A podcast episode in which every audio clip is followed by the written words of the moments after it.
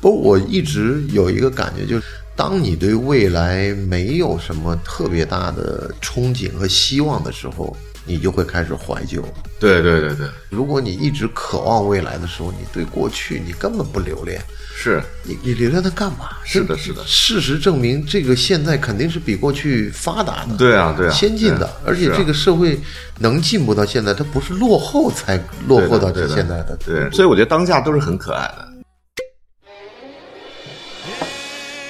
It's the good life. Hello，我是范廷略，这里是新生活电台，由荔枝播客独家制作播出，每周更新两次，欢迎收听订阅。 You hide all the sadness you feel.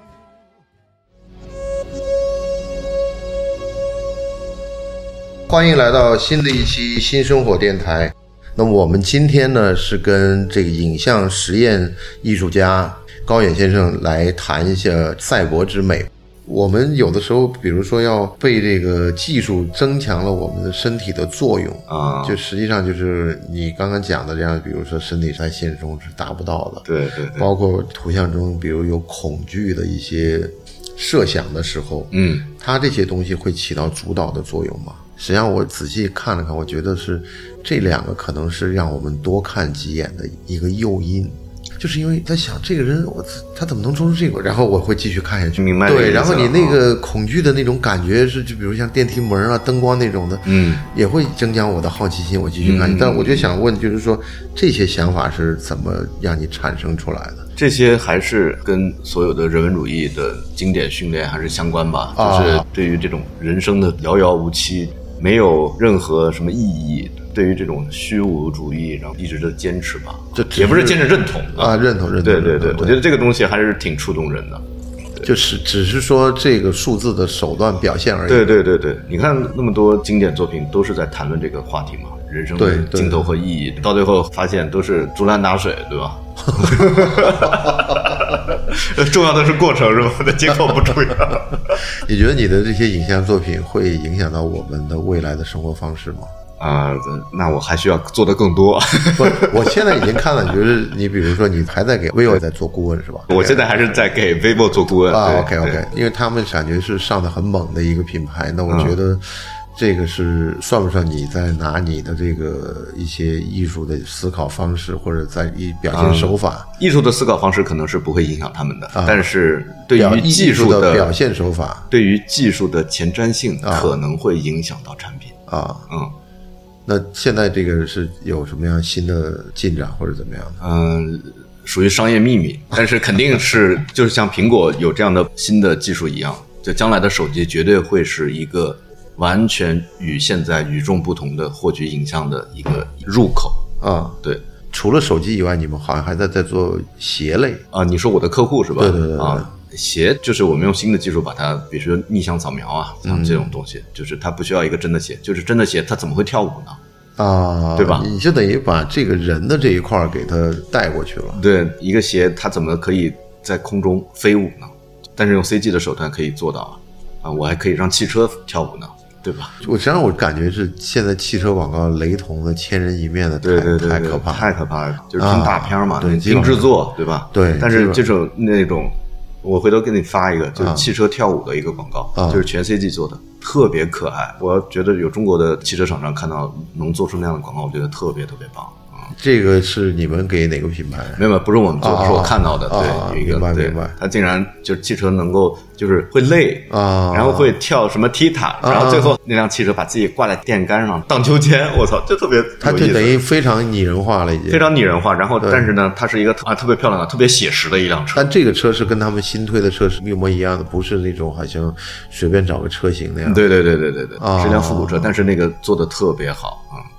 我觉得现在虽然是视频越来越多的时候，但是好像真正让你感觉耳目一新的这些还是少之又少。现在的视频是因为制作队伍不行啊，就是都在玩快手那种，就是说一些土味笑话是吧？对对，但这个是社交牛逼症把它记录下来，这种对对对对， 这你说这个跟创造有什么关系啊？我们之前请过一个专门做广告的朋友，他后来就是从那个奥美那边转到自己去做数字营销，嗯，然后他就讲了一个很生动的一个例子，他觉得嗯他在社交媒体上投放这些造价很便宜的这种视频的时候，嗯，就有点像这个给鱼缸里的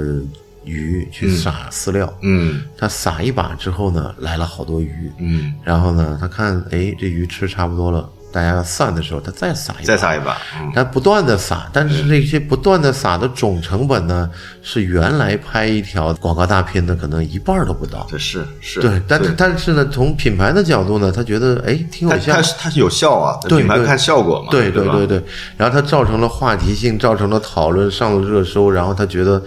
他要的目的达到了。对然后呢，后面我跟那个奥美的董事长那个 TB 宋、啊宋 TB 先生来聊的时候，嗯嗯他也谈到这个问题。他讲的，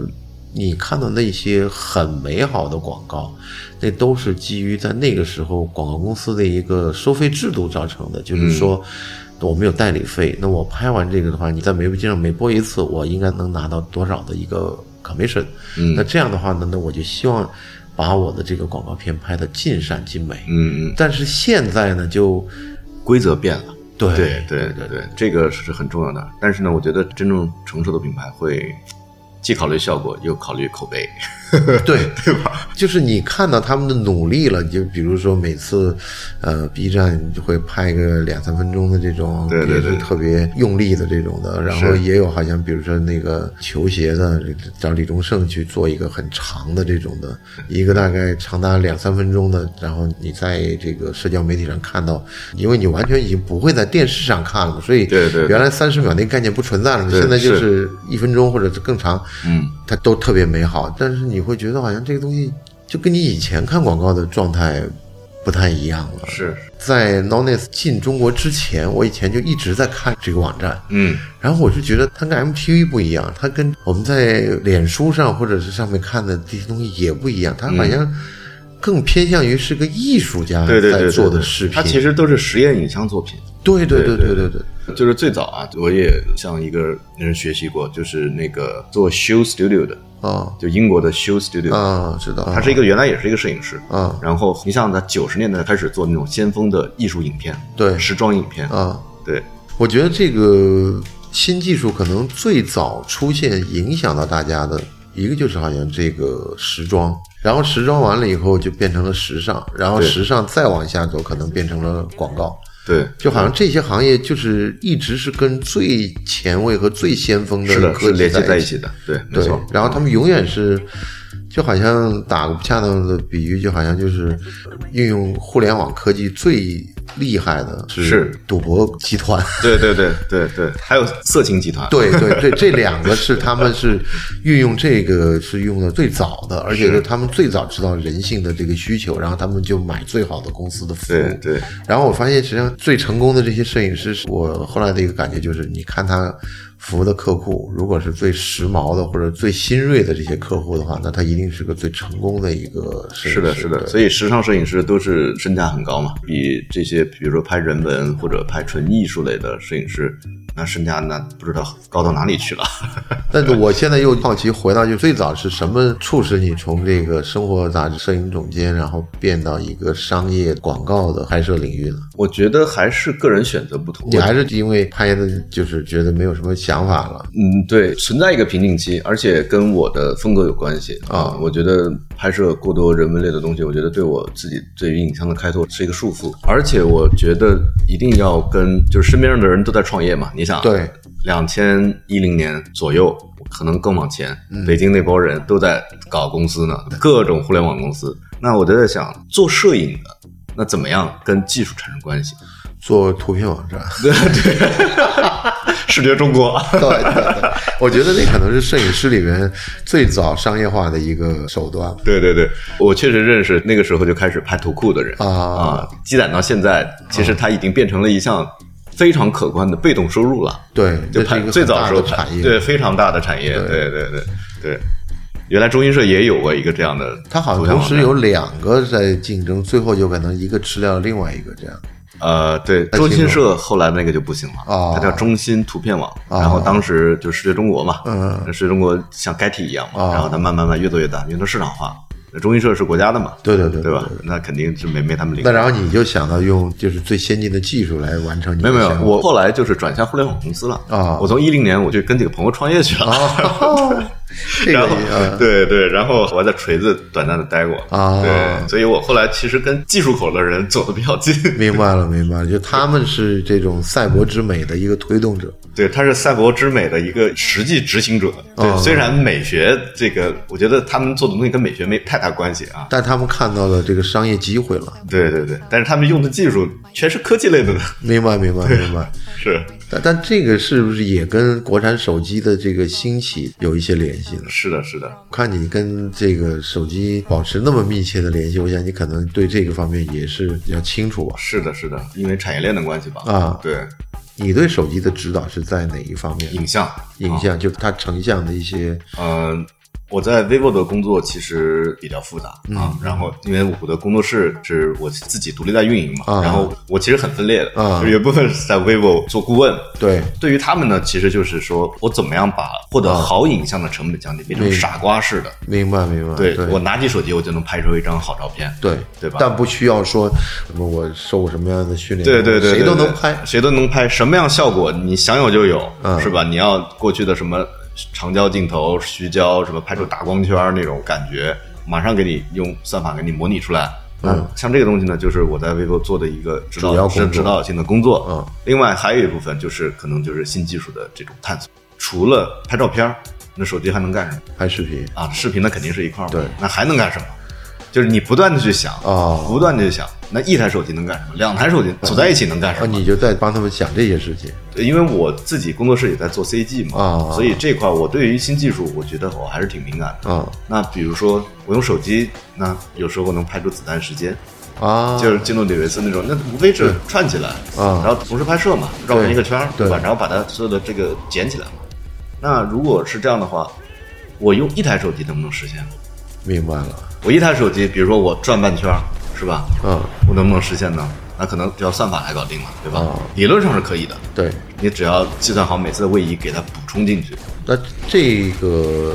实际上对你，我觉得是你自己的一个经验的感知吧。对我，因为我本身对技术感兴趣，嗯啊，虽然我自己不会操作这些 CG 这种东西，都是下面工程师在做，啊，但是我觉得我对于这种东西可以作为一个预言式的啊，如果它是一个很小的应用，它可能不适合普通的民用用用户，明白啊对，但是呢，就是我们在想，就是那十个里边能不能啊先沉淀下来一个，哎、可以民用化的，对对对吧？对，大家就是可以用这个方式获得与众不同的影像，你可以是照片，可以是视频，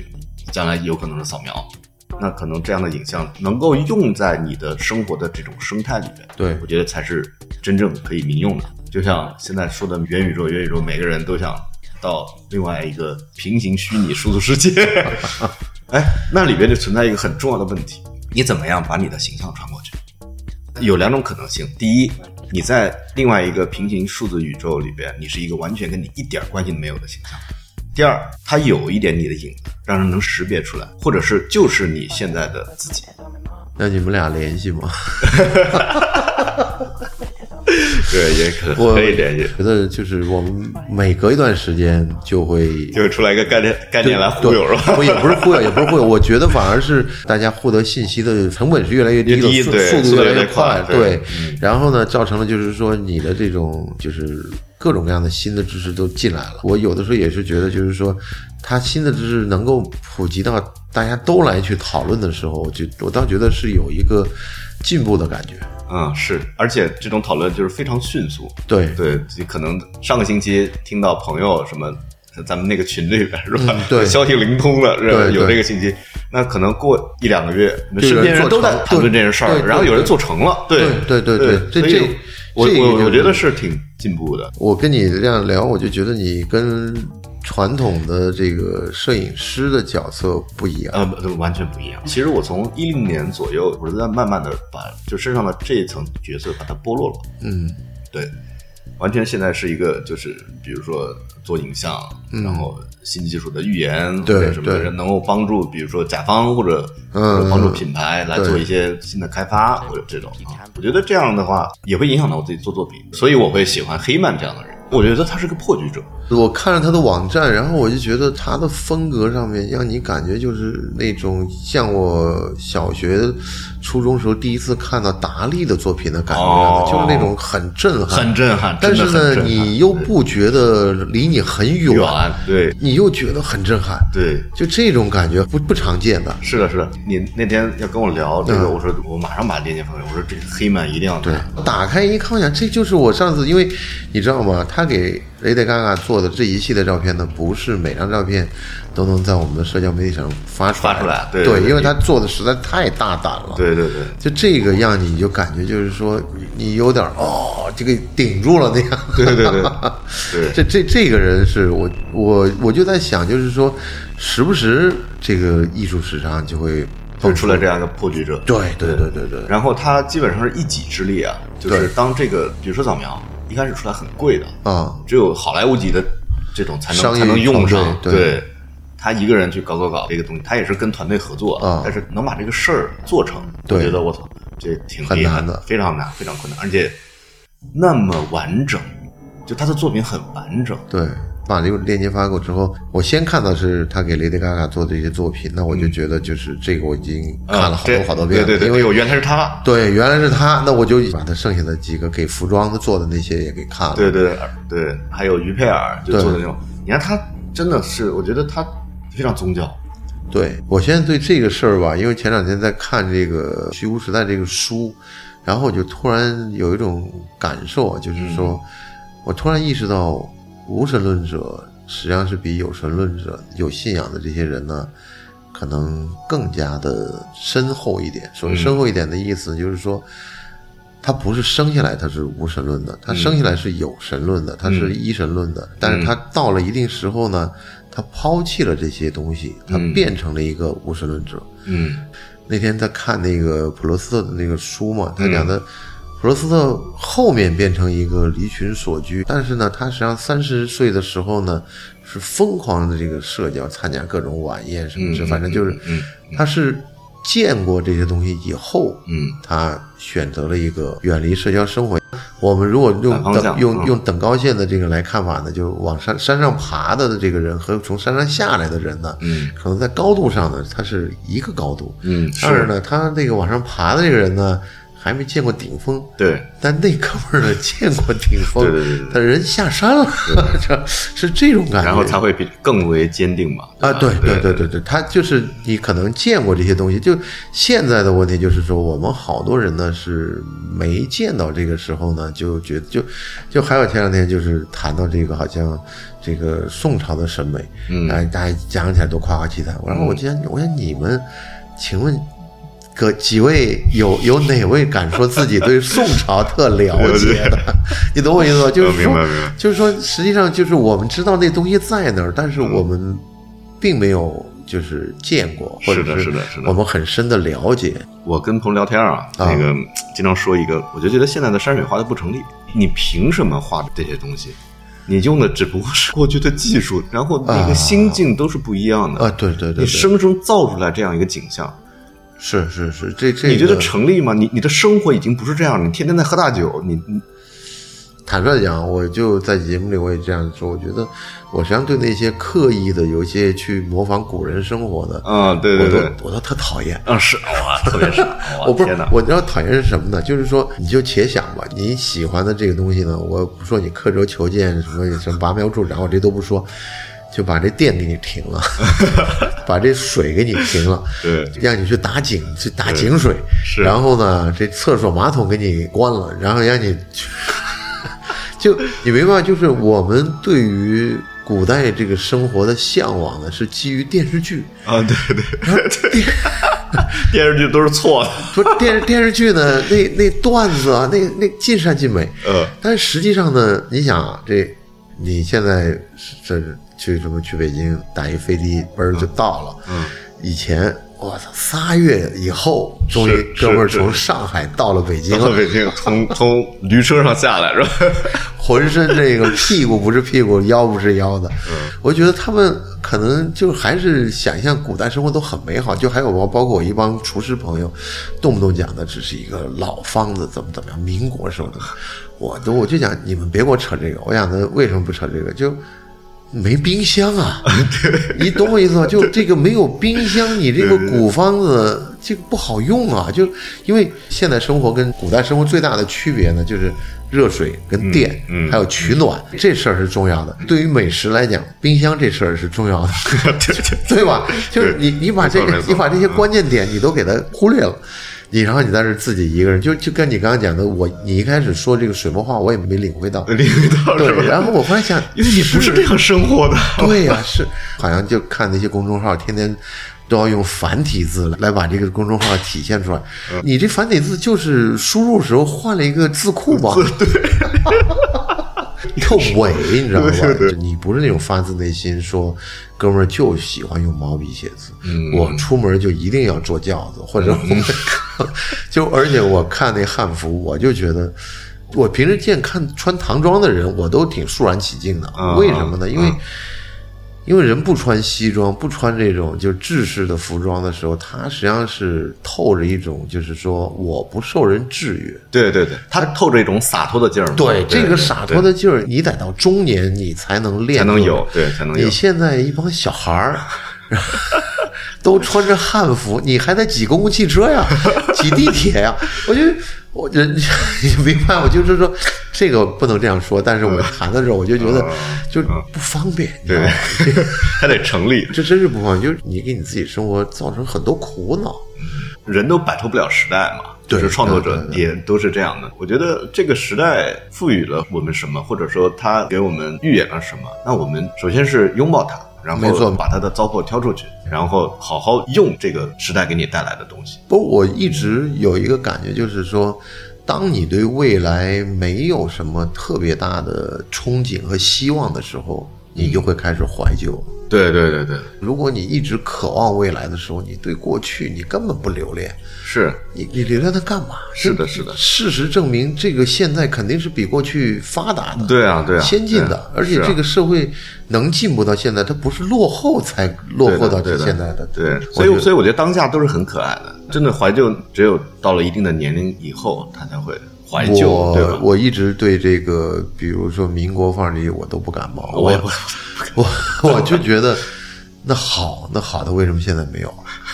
你懂我意思吧？就而且你那个时候说的所谓那些高风亮节的先生们，那是因为整个的民族或者整个的国家受教育的程度非常低。第一，对对，但是的，但现在也有种种的不好，但是问题普遍，大家认字儿的比例，就这个文化程度的比例还是高的。至于说你现在遇到了很多迷茫的或者很多拧巴的事儿，那是他们自己把书没读好，这你不能怪书不对。对对对这对这个我觉得可能还是有差距的嘛。那现在那必须有差距，是是是因为我你现在大家都是顺风耳、千里眼，那跟这个也也是有很大关系的呀，对吧？是是，如果是这样的话，那你为什么不去憧憬一些未来呢？是的，是的。 This is the future. 美国有个人大众科学，每期啊都有一个小封面，然后嗯讲未来的事儿。对我看他的所有的封面的集锦。嗯哎呦，太有意思了！就是那么多年，几十年来，他把那个封面就是逐渐的，你就看整个人类对于未来的想象，对对对就特别好。那个，我有可能会把它做成一个做视成频一套视频吧，就是把它的封面挑出来有意思的。我是从小看国内的一本画报，嗯叫《科学画报》。哦我觉得你要是有机会的话呢，因为我那时大概从小学，我爸爸就一直订这个杂志给我，嗯然后呢，嗯我实际上可大部分那时候小学是看不懂的，嗯，但看到了这个中学，我就已经大部分都能看懂了。嗯嗯这《科学画报》就是上海这个科技出版社在，好像是这个出版社的当时一个杂志，现在有没有我不知道了，好嗯像后来又做了跟外刊合作什么，我都记不得了，反正后来也嗯就没有了。但是那个杂志呢，有意思就是它那个时候呢，它每一期里面呢有一个流水线的一个草图，嗯，就是他把这个流水线，他用一个这个图纸的方式给你展现出来，嗯就这个东西是怎么生产的，给你画了一个这个东西。嗯，我我是觉得可能就是我们国内也有类似的嗯，杂我志，得找找，对，你找一下，找但一是下可能影响这一代的就是什么小灵通那种。啊，对对对对对对对，那也挺有意思的。你说这个大众科学这个杂志的情况呢，我觉得可能是基于他们还有另外一个特别强的地方，就是实际上你做杂志，你知道，嗯，就他们的这个绘画和插图的对，这出个力量，它是出出版业相关，对，它的链条非常强大，对啊对，我们杂志社雇摄影师，这都是两千年以后的事儿吧，嗯对吧？或者九十年代才有，以前好像都报社只是一个拍新闻现场，但是真正就比如说拍大片，嗯哦这基本上就时尚杂志有对了，对就对九对十年代末对两对千年初嘛，是的是的是的对吧？但是可能他们呢是更早，就五六十年代，对，这个它非常成熟了，对对，然后他的插图师也非常成熟，是所以的这些造就了他们除了文字之外，对于想象的一些描述就比我们更清楚了。是是是，没错没错。你搞影像的时候，你对音乐怎么看呢？音乐其实啊、我觉得这个两者也不分家，对对吧？影像，而且我因为你肯定要涉及到配乐的问题。对对对对对，就比如说商业的工作，其实有一些是客户来定的，他可能偏向于保守一点，对啊。但是我自己我是非常喜欢这个前卫的电子乐啊和这种啊，对，我会请一些音音乐家跟我一起一起合作嗯，做影像。就像比如说《Nolis》那个片子，啊啊我是请了一个前卫音乐家叫李星，啊，他原来是红领巾乐队的，也刚签到摩登天空嘛。他是一个呃吉他手，嗯他做的前卫吉他，还有一些效果器什么帮我配的乐。那挺好的。对，然后新的这个始祖鸟的这个嗯啊就是找到另外一个电子音乐人，就是叫刘一伟，啊，对他跟我做的配乐，基本上你也很清楚他们各个风格是怎么样的。对，大概会对你目前就是像之前郭浦园那地儿，你也老去吧？对四四对是是，对对对，我觉得他们九月份新开那个可以期待一下啊，对对对，我我十一看到他发了，对对对对，而且他这新店挺有意思的，嗯就是跟传统的这种俱乐部不太一样是我觉得他就是《银翼杀手》的真实版啊。对你这样一讲就对对对对吧？就很像很像很像吧对对对对对对对对对 对，所以这个东西就是我们即将到来的未来正在影响我们，还是会影响我们，对对对对。今儿也聊了挺长时间了，嗯然后我想这个就是最后都会问这样的问题，就是嗯你的人生意义是什么？哎呀，对于我自己来说啊，嗯我觉得没有意义了啊，完全没有意义。然后可能对家人、亲情什么的会有那样的他们，但是这些跟我都没什么关系啊。我觉得如果要说真的说的话，我觉得 你往高里说， 我我觉得还是要创作一些东西吧，呃就是你还是要靠作品说话的靠作品说话。作为人，我我觉得没有意义。我操！那你觉得还是作为艺术家有意义？作为艺术家做东西吧啊，好吧，好吧，我们肯定会把高远先生的这个作品的链接呢，就放到我们的这个节目的指南里面去，大家可以在那边看到就是他的一些作品，这个也是音频节目的一个缺陷。好，好，好，好，那今天我们就聊到这儿，谢谢，谢谢谢，谢谢谢谢高远，谢再谢见，拜拜。拜拜。